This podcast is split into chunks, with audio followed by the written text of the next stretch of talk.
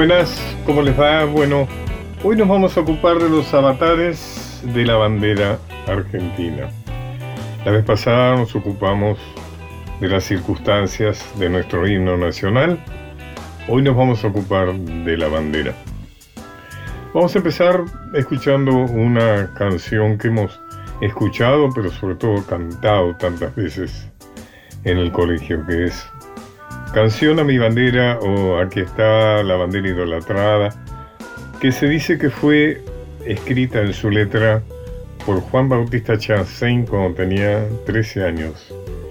Y años después el músico italiano Juan Imbroisi le puso la música.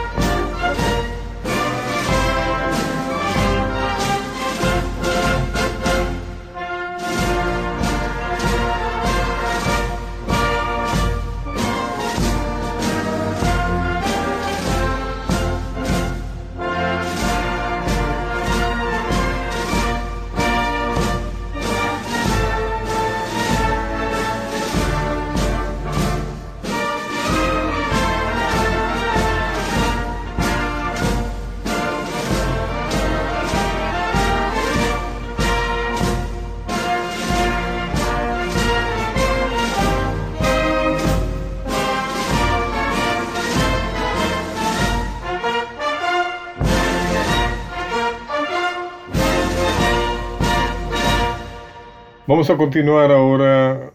¿Cómo se creó la bandera? ¿Por qué la crea Belgrano? Belgrano la crea porque como no hay militares del lado patriota y él ha tenido, igual que su primo Castelli, dos abogados inexpertos, a conducir los primeros ejércitos patrios, en espera de que llegaran los militares fogueados en las guerras europeas. Fue así que llegó José de San Martín y Carlos de Alvear, Sapiola, etcétera, de la Yorcanin, pero recién en 1812.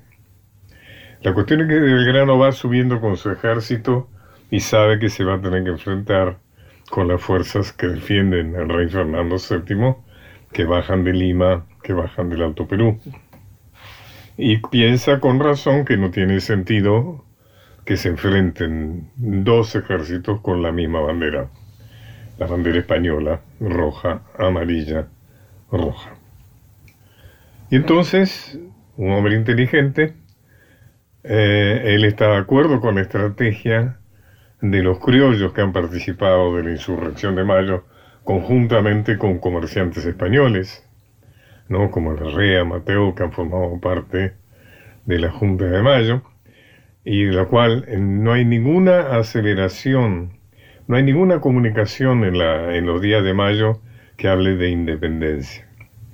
Entonces, de lo que se resuelve entre Paso, eh, Castelli, Belgrano, Rivadavia, Saavedra, es disimular el propósito independentista. Es no se anunciará al mundo que algunos de los que han participado en mayo tienen intenciones de separarse de España. En pretexto es que estando Fernando VII preso, de lo que se trata es de recuperar la soberanía para luego devolvérsela cuando finalmente salga de la cárcel napoleónica. Esto se basa, como recordarán, en aquella premisa de que el Papa cuando reparte el mundo le da una porción de América a los reyes de España y otra porción de América al emperador de Portugal, pero no a España, sino a los reyes de España. Por lo tanto, el pretexto es que estando el rey preso, bueno, la soberanía es del pueblo, no de España. El tema es que entonces eh, Belgrano se encuentra con el tema de que tiene que crear una bandera patriota, pero que disimule ser patriota. Tiene que crear una bandera que no anuncie al mundo que hay una intención independentista en una de las colonias españolas en América. ¿Qué hace entonces? Hace algo que ya había hecho con la creación del escudo. Primero fue el escudo, después fue la bandera, y era que creó un escudo con los colores borbónicos. Es decir, si ustedes ven, googleen eh, los retratos, por ejemplo, que Goya hizo de Fernando VII, y verán que Fernando VII aparece como un presidente argentino, su pecho cruzado, por una banda azul, blanca y azul. Entonces, la bandera tendrá ese mismo color, por lo cual aparecerá como que en realidad es una tropa que se va a enfrentar con una tropa española, pero supuestamente leal a Fernando VII. Bueno, algo bastante esquizofrénico, pero bueno, la estrategia de entonces así lo planteaba. Belgrano la hace jurar a orillas del río Paraná, le acuse la señora Echevarría de Vidal, lo cual me despierta la reflexión de que nuestra historia oficial es discriminatoria, racista, porque nos acordamos de Mariquita Sánchez de Thompson, una persona de elevada alcurnia de la aristocracia rioplatense, que presta el piano para cortar el himno, pero no nos acordamos de la humilde modista que cosió la primera bandera nacional. Belgrano comunica a Buenos Aires, al triunvirato, del cual Rivadavia es el poder principal, y le comunica, bueno, que ha creado una bandera que distinguirá las acciones militares de lo que surgió de mayo. Pero Rivadavia le reprende muy severamente, le dice el gobierno deja la prudencia de vuestra excelencia, usted mismo la reparación de tamaño desorden. En tamaño desorden nació la jura de la bandera. Pero debe prevenirle que será esta la última vez que sacrificará hasta tan alto punto los respetos de su autoridad y los intereses de la nación que preside y forma, los que jamás podrán estar en oposición a la uniformidad y orden. Vuestra Excelencia, a vuelta de correo, deberá dar cuenta exacta de lo que haya hecho en cumplimiento de esta superior resolución. Nada miércoles, ¿no? Muy enojado Rivadavia. Inclusive en otra comunicación le dice que la entierre o la queme, que haga desaparecer esa prueba de insubordinación intolerable es decir, por más que haya que creado una bandera con los colores borbónicos y demás, Rivadavia, y le manda la bandera que debe utilizar, y le manda la bandera española, la roja, amarilla, roja. ¿Qué era lo que pasaba? Bueno, ya los hemos dicho. Porque Buenos Aires privilegiaba en realidad la insistencia en disimular eh, la propuesta independentista tenía que ver con el temor a desagradar al embajador Lord Stanford, es decir, a Inglaterra, y se sometía a la estrategia inglesa de sostener hipócritas buenas relaciones políticas con España, con la cual de alguna manera era la aliada contra Napoleón, pero en cambio le arrancaba los mercados americanos. Eso fue lo que pasaba en Río de la Plata, es decir, las primeras medidas de la Junta de Mayo fueron favorecer el comercio con Inglaterra, eximir los impuestos, etcétera, etcétera. Es decir, que Inglaterra ya había logrado lo que quería y no le interesaba andar propagandizando insurrecciones coloniales, sobre todo Inglaterra, que era una gran potencia colonial. Manuel Belgrano responde a Rivadavia el 18 de julio de 1812. Está ofendido, está dolorido. Dice que ha izado la bandera para exigir, textual a vuestra excelencia, la declaración respectiva de mi deseo de que estas provincias se cuenten como una de las naciones del globo.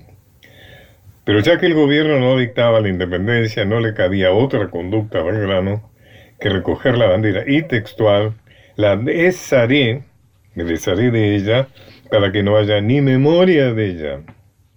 Fíjese el despecho con que está escribiendo, ¿no?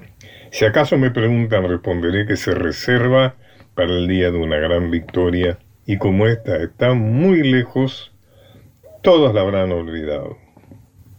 Fíjense ustedes, los avatares, que no fue tan fácil, ¿no es cierto? No fue que miró arriba, al cielo, dijo, uy, qué bonito ese color celeste y blanco, vamos a, vamos a ponerle ese color a la bandera. No, la cosa fue bastante más complicada, como suele ser la historia, con muchas ramificaciones de tipo político.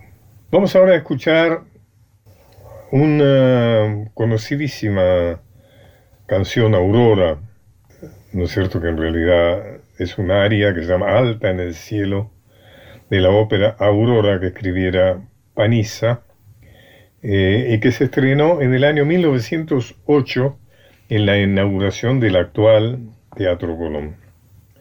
El argumento de la ópera, que era una ópera, lo había escrito nada menos que Ílica. Ílica había sido el guionista de las obras de Puccini, de, de la Bohème, de Tosca, Mm, eh, Ilica Giacosa, es decir, que estaba escrita en italiana.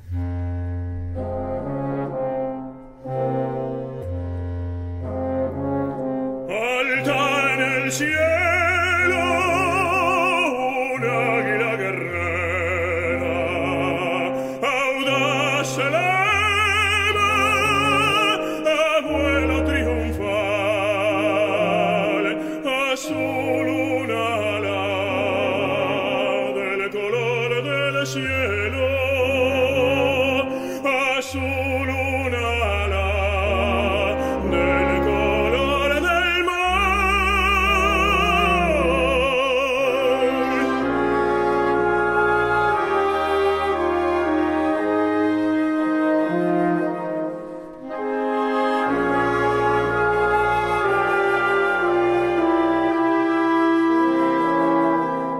cielo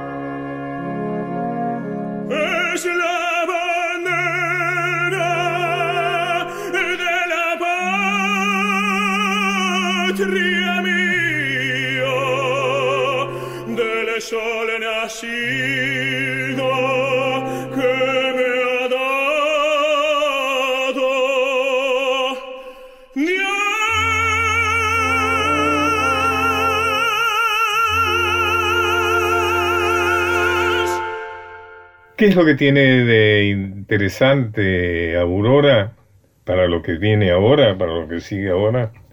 Es que vamos a hablar de los colores de la bandera. ¿Cuáles son los colores reales de la bandera? ¿La bandera es celeste y blanca o es azul, celeste y blanca? Por supuesto, yo he escrito, he insistido en que es azul y blanca, azul celeste si quieren y blanca. Ese color celeste con que la vemos con tanta frecuencia, con tanta lamentable frecuencia, es el signo de la grieta, es el signo del triunfo de los unitarios sobre los federales. El símbolo, el color símbolo de los unitarios era el celeste, el de los federales era el rojo, el rojo punzó. Cuando los unitarios triunfan en las guerras civiles, celestizan la bandera. Y el color celeste no es un color heráldico, el azul sí lo es, no es un color puro. Y Belgrano sabía de la significación de los colores. O sea que eh, es altamente improbable que él haya planteado que la bandera tenía que ser celeste. Mm, inclusive él escribe azul celeste.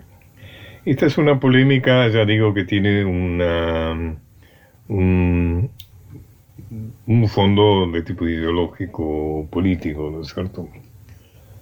En, en la letra de Aurora que acabamos de escuchar, dice azul un ala del color del cielo. Es decir, no se está dando la razón azul la otra del color del mar. Sin embargo, la insistencia a lo largo de todos estos años, la insistencia de la historia oficial es que el color es el celeste. Sin embargo, fíjese que hace poco tiempo una investigación del CONICET demostró cuál era el verdadero color de la bandera argentina hay que decir, dice, anuncian, digamos, esta gente muy profesional del CONICET que trabajó en combinación con otras instituciones científicas brasileras. Los científicos CONICET echaron luz sobre el debate, estoy leyendo el informe, el debate con los resultados de una investigación. Son del Centro de Química Inorgánica de la Universidad Nacional de La Plata y colegas de la Universidad Federal de Juiz de Fora de Brasil, quienes analizaron espectroscópicamente y químicamente, caramba, eh, hebras, ¿cierto? hilos del ejemplar más antiguo conservado en el templo de San Francisco de Tucumán. Es decir, buscaron cuál era la bandera más antigua. Y descubrieron que la franja superior e inferior de la bandera son azules y más específicamente azul ultramar. Un color muy diferente a la bandera oficial actual, que ha llegado a presentarse en tonalidades de celeste muy claro.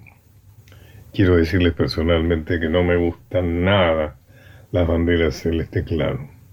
Además, la investigación indicó que el material de la pintura usada para esta inscripción fue crocoita, un mineral de cromato de plomo. Fíjense qué nivel de, profundidad de la investigación, ¿no? Eh, si bien esta no es la bandera, dicen, eh, que se hizo en febrero de 1812, orilla del Paraná, hay motivos para creer que Araos, que fue el Araos de la Madrid, eh, que debe haber tomado el modelo de su creador, a quien era cercano. Me parece que esta transcripción no es correcta, me parece que se trata de Araos, gobernador de Tucumán. Eso afirmó Carlos de la Vedova, investigador superior del CONICET y director del SEQUINOR a cargo de la investigación. Otro elemento que se descubrió es que el pabellón estudiado es de un material que corresponde a la seda. Por otro lado, los científicos saben que los colores pueden estar alterados por los años y las condiciones a los que han sido sometido el paño.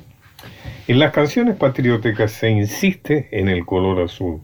Por ejemplo, escuchemos el saludo a la bandera, cantado por Fabiana Cantilo y acompañado eh, por Lito Vitale. Una pieza de Leopoldo Correger que también hemos cantado tantas veces.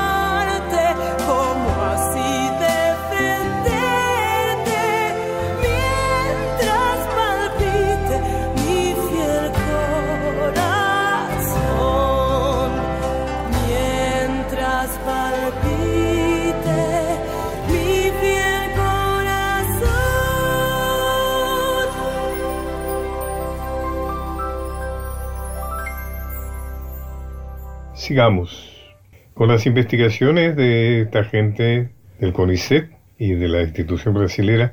He tenido oportunidad de conversar con Carlos de la Védova. Me ha parecido una persona muy interesante y un día lo vamos a invitar a que, a que nos acompañe. Pero no terminó ahí la investigación. Siguieron. Esta gente del CONICET, seguramente provocado por algunos que decían, bueno, pero esa bandera quizá porque ya sabe que en esta grieta se juegan cosas que no son banales, que no son banales. Y realmente el hecho de que el color de la bandera sea celeste o azul no es lo mismo por muchos motivos. La cuestión es que entonces se fueron a investigar otra bandera, una bandera seguramente aún más antigua, que es una de las banderas de Macha, la famosa bandera de Macha, una de las dos que dejó ocultas en el actual territorio de Bolivia el ejército auxiliar del Alto Perú, al mando del general Belgrano, luego de las derrotas en las batallas de Vilcapugio y Ayohuma de 1813. Es decir, Belgrano venía huyendo con su ejército y para preservar esas banderas las dejaron ahí en la ciudad de Macha, en actualmente se conserva hoy en la Casa de la Libertad de la ciudad boliviana de Sucre, junto a los restos de Juan Azurduy. Quiero decir que cuando fui embajador en Bolivia hice el reclamo de que se nos entregara esa bandera de macha, pero resulta que ya por ley la habíamos cedido a Bolivia, por lo cual fue imposible recuperarla. Bueno, hicieron un equipo, el equipo de CONICET y el brasileño hicieron una investigación muy severa, muy seria y finalmente llegaron prácticamente a la misma conclusión. Es decir, que el color es el color azul índigo. a ver, voy a tratar de ser un poco más preciso. Se tomó para el estudio, los expertos recurrieron a distintas metodologías que permitieron dar la pauta del color, composición y tipo de tela. La cuestión es que entonces pudimos establecer que para teñirla se utilizó el índigo, un colorante natural. Eh, dentro de él existe una relación de indigotina, un pigmento azul que se produce de forma natural en las aves de la planta Isatis tinctoria de la que se les trajo, indirubina, un compuesto químico que surge como subproducto del metabolismo bacteriano de la planta. Es decir, fíjense con qué seriedad han llegado a la conclusión de que la bandera argentina en su origen fue azul y blanco. Si quieren, azul celeste y blanco. Y terminemos la discusión y hagamos que nuestras banderas sean azul y blanco. Hemos visto que mm, Alberto Fernández usa banderas eh, bastante azules, mm, digamos de un celeste bastante oscuro, cosa que no he conversado con él sobre el tema, así que no sé si es una decisión que ha tomado en la línea de la verdad histórica. Una hora transitando los caminos de Pacho O'Donnell. Hasta las 24 por Nacional. Continuamos con Los caminos de Pacho O'Donnell.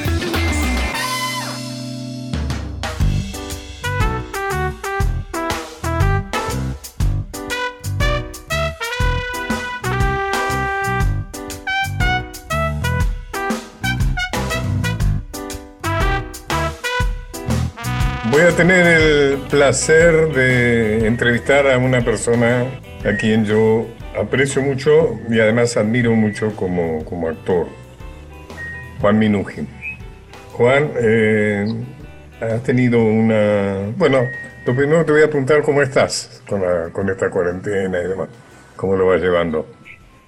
Hola Pacho, para mí también es un gran placer charlar con vos porque también admiro mucho tu obra y, a vos mismo. Este, la verdad que bien, tranquilo, no, no tengo mucho eh, para quejarme, obviamente, con, las ansiedades que, estamos, que tenemos todos, que atravesamos todos, este, todos los miembros de la familia además, eh, y atravesando esta situación y esta convivencia que también este, tiene sus cosas buenas y sus cosas más difíciles y con algunos días mejores que otros, pero la verdad que bastante bien. ¿Con quién estás?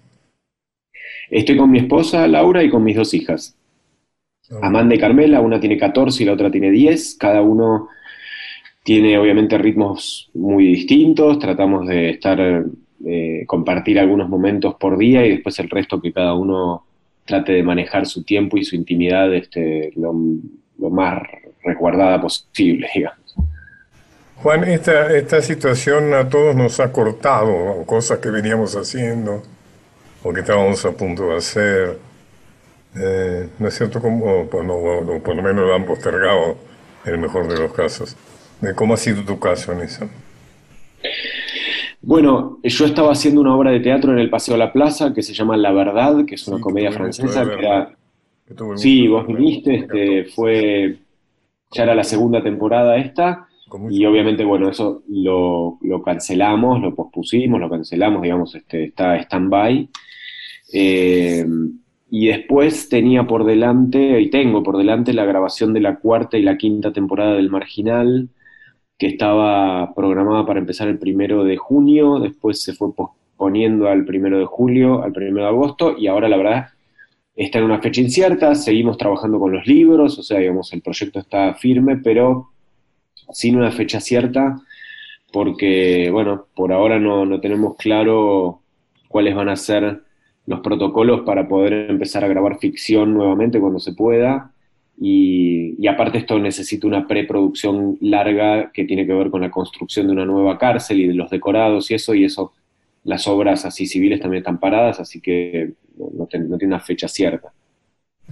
Es, es, interesante porque has marcado eh, una de las características tuyas más apreciables, que es una gran versatilidad. ¿No es cierto? Porque la verdad es prácticamente una comedia.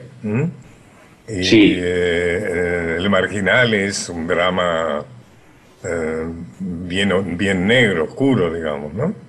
Sin embargo, has podido hacer las dos eh, brillantemente con mucho éxito.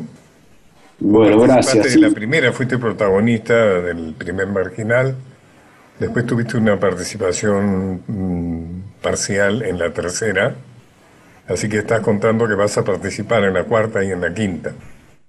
Sí, sí, eh, hice la primera, como bien decís vos, y en realidad en la tercera, más que una participación, fue una especie de eh, gancho para la cuarta, ¿no? Este, digamos, era como un poco de un anticipo para la cuarta, eran apenas unos segundos que aparecía anticipando lo que iba a pasar en la cuarta, que es que nuevamente, en principio, Pastor se vuelve a reunir en otra cárcel con eh, los personajes, con los Borges, etc.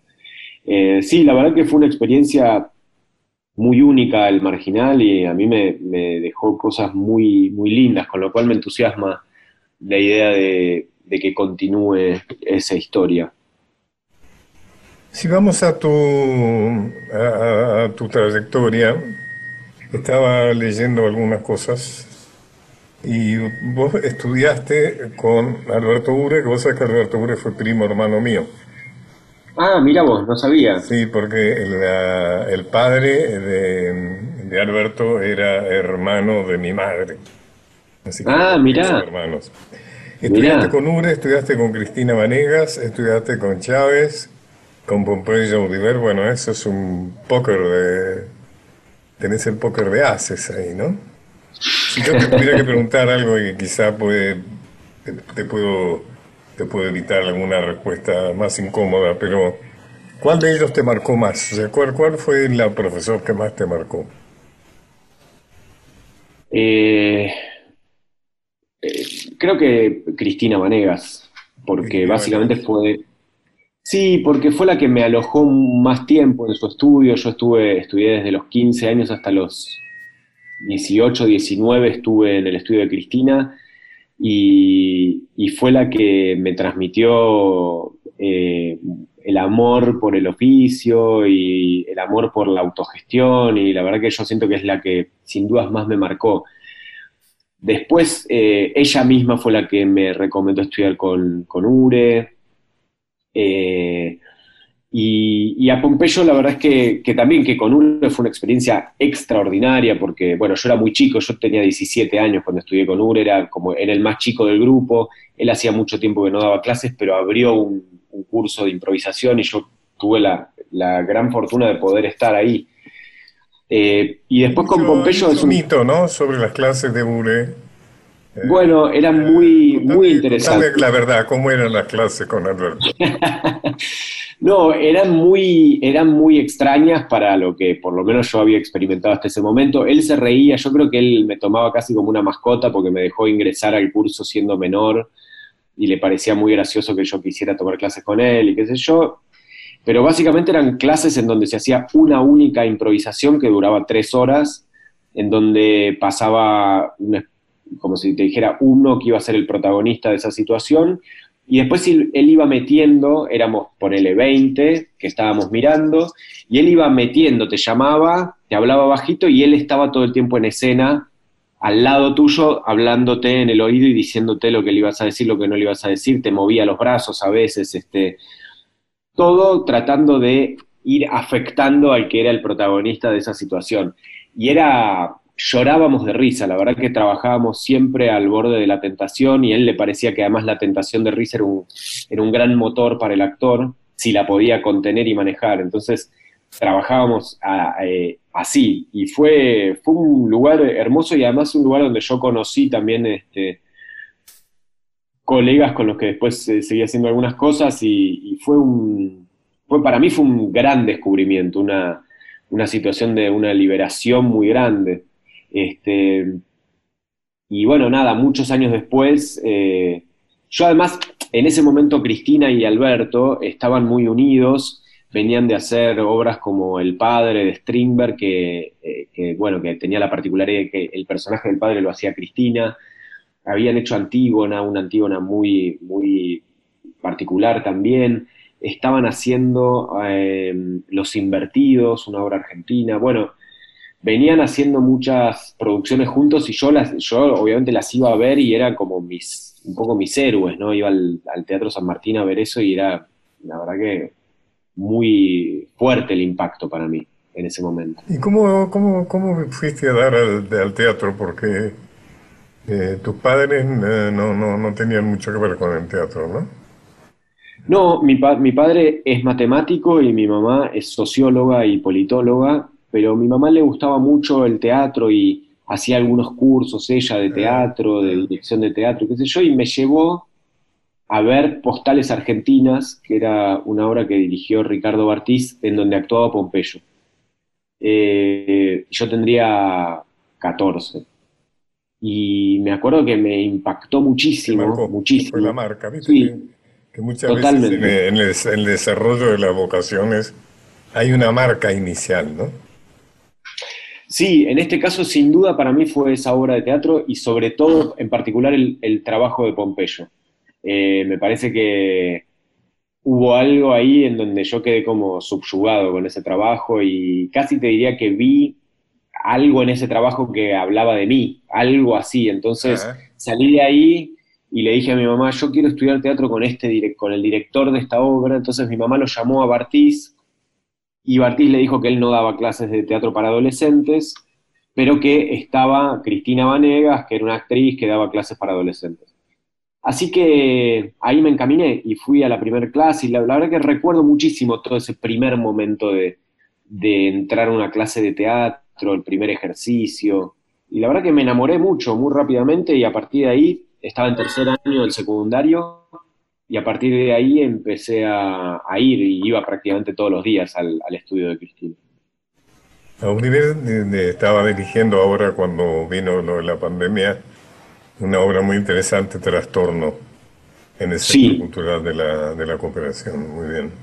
Recomiendo después con la normalidad ir a verla porque es muy interesante. Vos sos hijo de padres exiliados, es decir, sí, nosotros vivimos en exilio cuando eras muy chico. Claro, yo, yo nací en el 75 y en el 76 nosotros nos fuimos primero a Inglaterra y después a México. Eh, la, gran mayoría del tiempo estuvimos en México, con lo cual mi primera infancia eh, es completamente, nada, mexicana. Aprendí a hablar ahí, hice la mitad del primario la hice en México. ¿Cómo, que, cómo es tu recuerdo de eso? Ah, es hermoso, la verdad que es un país al cual yo le tengo un cariño infinito. Eh, yo tuve dentro de las circunstancias eh, terribles por las que estaba atravesando la Argentina y, todos los, y los argentinos también que estaban afuera, eh, dentro de, eso, salvando eso, yo tuve una infancia feliz en el sentido de que, bueno, estuvimos a salvo y estuvimos, tuve, qué sé yo, una, educación los primeros años de mis escuelas, eran escuelas muy eh, modernas y, te diría como, eh, sí, modernas en el sentido que, no sé, eran Montessori o eran colegios en donde los chicos los tomaban como individuos y, yo tenía clase de ajedrez y de huerta y de poesía, etcétera, etcétera. O sea, estuve alejado de lo que fue la educación tan militarizada en Argentina en ese tiempo. Pero obviamente con la angustia que, sentían mis padres y todos los, toda la gente del grupo con el que nos movíamos, que obviamente eran muchos uruguayos, chilenos, brasileros, argentinos, ¿no? Era toda la gente que recibió México de, las dictaduras de acá de América del Sur. Yo me exilié en España, te escuchaba en Madrid y recordaba esos tiempos que por una parte eran muy dolorosos y por otra parte fueron eh, muy afectuosos, muy afectivos, muy de juntarnos. Y ahí en Madrid se había dado que estaba eh, Marilina Ross, Luis Politi, Héctor Alterio, Norma Leandro, Tato Pavlovsky, Carlos Alonso, realmente era... Y estábamos tan solos que nos juntábamos y yo nunca recuerdo, yo no recuerdo nunca haber tenido en mi vida otras eh, fiestas de fin de año o cumpleaños tan acompañados como en esa supuesta soledad, ¿no es cierto? O sea, hay algo de eso del, exilio que, que, tiene un recuerdo muy luminoso también en ese sentido. Más allá de sí, sí, yo tengo el mismo, yo tengo el mismo recuerdo. ¿eh? Eh, nosotros, bueno, em, no sé, y, son vínculos que siguen, ¿no? Este, durante, cuando después volvimos a la Argentina, pero yo me crié mucho, nos criamos mucho eh, en comunidad, eh, todos juntos, este, los hijos de, no sé, de Alcira Argumedo, los hijos de Portantiero, los hijos de era, había muchos que obviamente, bueno, se fueron relacionando también por, por profesiones, supongo, supongo, entonces nosotros estábamos muy en contacto con, todos los sociólogos y todas esas, esas cosas. Y la verdad que en México se armó un grupo eh, muy, muy lindo, muy lindo y muy, bueno, y muy alegre dentro de esto tan difícil que era ir, ir viendo cómo se iba eh, hundiendo la Argentina en esa oscuridad. El que escribió un libro sobre el exilio en México fue Carlos Ulano. bastante... Bueno, con, con, las chicas, o sea, con Inés y con Julieta, eh, también, digamos, eh, todo, todo era un grupo en México muy, muy, muy grande. y de hecho yo me, me, reencontré un poco con Inés Ulanowski a raíz de, una, de un artículo que ella escribió en la revista Anfibia, en donde cuenta desde su perspectiva, o sea, los seis o siete años, la vuelta en el 83 a la Argentina. Y te digo la verdad que fue un artículo que circuló mucho entre todos los Argenmex, digamos, y circuló mucho en los grupos, en los chats familiares de muchos exiliados, y a partir de ahí la reconecté a, Inés y particularmente justamente ahora a partir de eso estamos trabajando con Inés y con Julieta en un proyecto que yo tengo de unos mapas para colorear, etcétera, etcétera. Y... Te he visto ahí en, interesante ahí en, en Instagram. Que, sí, sí, es un proyecto hermoso y... Historia de los mapas. Eh, bueno, la verdad es que es, a mí siempre me gustaron mucho los mapas, me gustó mucho como la cartografía y la geografía. Eh, y, me parecía una muy buena alternativa para, para, compartir un tiempo en familia, sobre todo con mis hijas, eh, que no, fuera a través de las pantallas y, eso que es una pelea difícil de dar a veces eh, con hijos chicos que no estén todo el tiempo metidos viendo las pantallas. Y esto es algo un poco lúdico y un poco didáctico o educativo porque, bueno, se dan muchas conversaciones sobre sobre el mundo, sobre la fauna, sobre la flora, sobre los personajes históricos, sobre los monumentos históricos, sobre la, geopolítica en general, pero desde chiquitos, y eso a mí me apasiona. Se me ocurrió una asociación que no pretende ser una interpretación, es solamente una asociación, pero qué cosa de, que puede estar relacionado con el exilio y la necesidad del lugar, ¿no? De, ubicar los lugares. Sí. que a mí me pasó del exilio que me volví muy desorientado. O sea, perdí el sentido y no sé dónde estoy, digamos, ¿no? Eso es realmente una transmisión de lo que me pasó.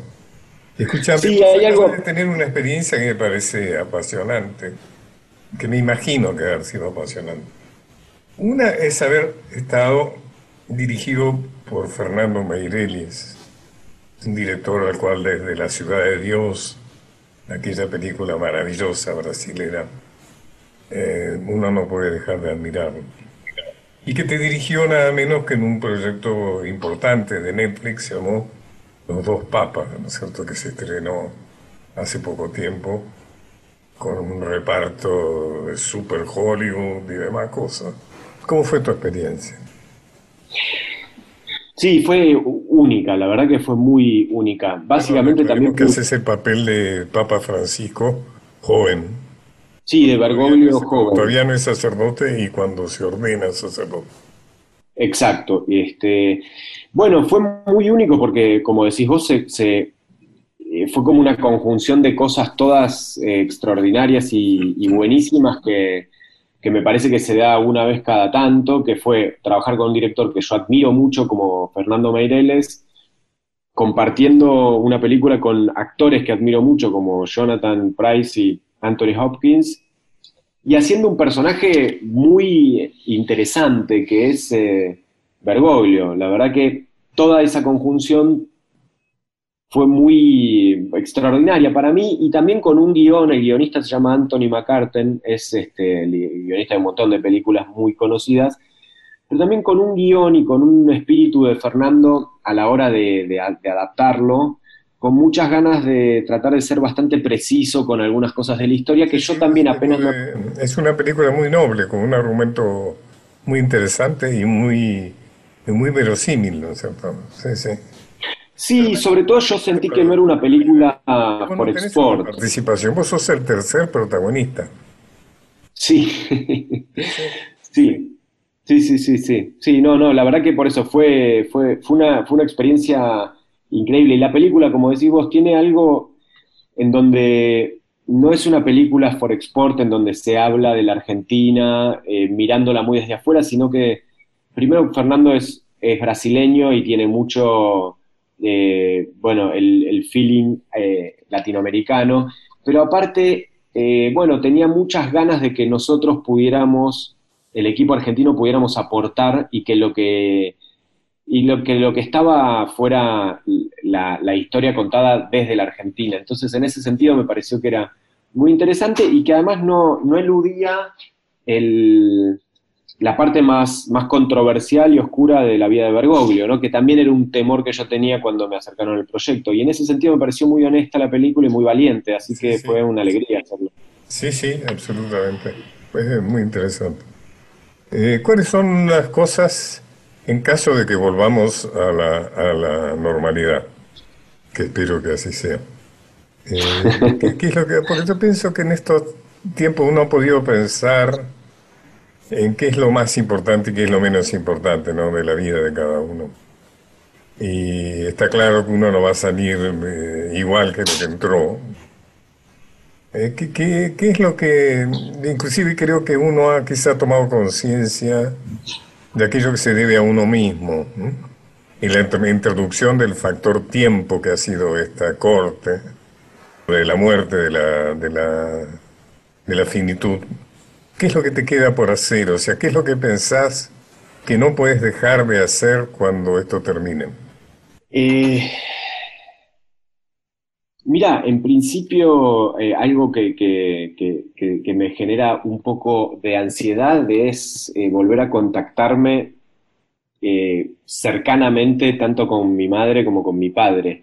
Mi padre en particular además vive en, vive en Estados Unidos, vive en Nueva York hace muchos años, entonces él viaja mucho para acá, yo viajo mucho para allá y en este momento obviamente eh, eso está cortado y la perspectiva eh, es, larga. Entonces, eso te diría que es algo que me, genera ansiedad y me también eh, este parate también es como una especie de reorganización y, de repensar también los vínculos y las prioridades. En ese sentido, te diría que todo lo profesional ha pasado a un segundo plano y lo vincular y lo afectivo ha, tomado un relieve muy grande. Eh, desde ya que profesionalmente hay un montón de cosas que tengo ganas de hacer eh, y, que, que, voy a hacer y que sigo escribiendo y sigo muy activo en todo eso, pero te diría que mi cabeza se va hacia, hacia los vínculos y hacia poder reconectarme con, con, sobre todo con mis padres. Con tu padre. Sí, con mis padres, con mi padre y con mi madre, ¿no? Pero bueno, mi mamá vive acá en Palermo, o sea que ah. cada tanto, este, con el permiso y eso que, saqué, le llevo cosas y la veo a la distancia, pero, por lo menos la veo.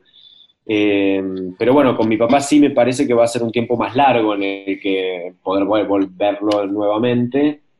Entonces, bueno, hacemos todas estas cosas de, las pantallas y eso, pero no es, no es lo mismo, ¿no? Juan, ha sido un gran placer conversar con vos. En serio.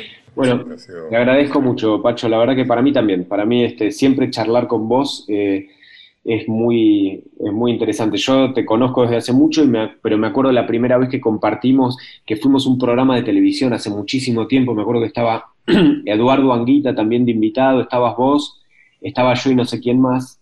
Eh, y, me acuerdo que en ese momento ahí te escuché hablar y dije, che, pero qué, qué, tipo tan interesante, más allá de que yo ya había leído cosas tuyas y eso, así que la verdad que mm, después ya conocerte más personalmente y poder charlar con vos cada tanto para mí es un gran placer.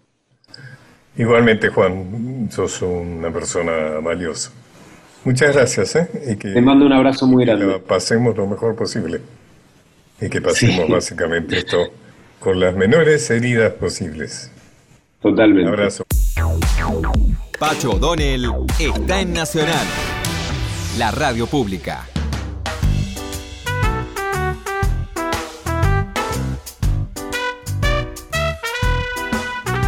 Nos vamos.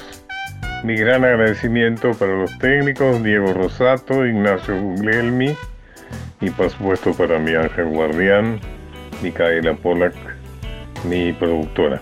Y para irnos vamos a irnos para demostrar que no solo hay marchas patrióticas, sino que también hay homenajes populares a nuestra bandera.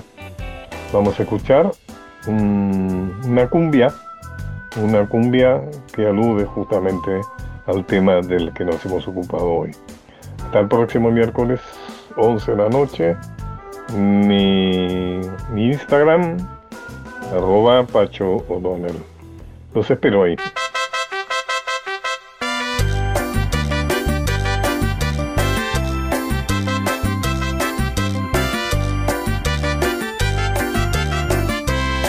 A mi bandera yo la quiero tanto, siempre la llevo en mi corazón.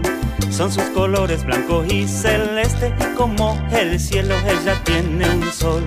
Son sus colores blanco y celeste y como el cielo ella tiene un sol. A orillitas del Paraná, un lindo día hace mucho ya, mirando al cielo se inspiró Manuel Belgrano, su creador, a orillitas del Paraná. Un lindo día hace mucho ya, mirando al cielo se inspiró Manuel Belgrano, su creador.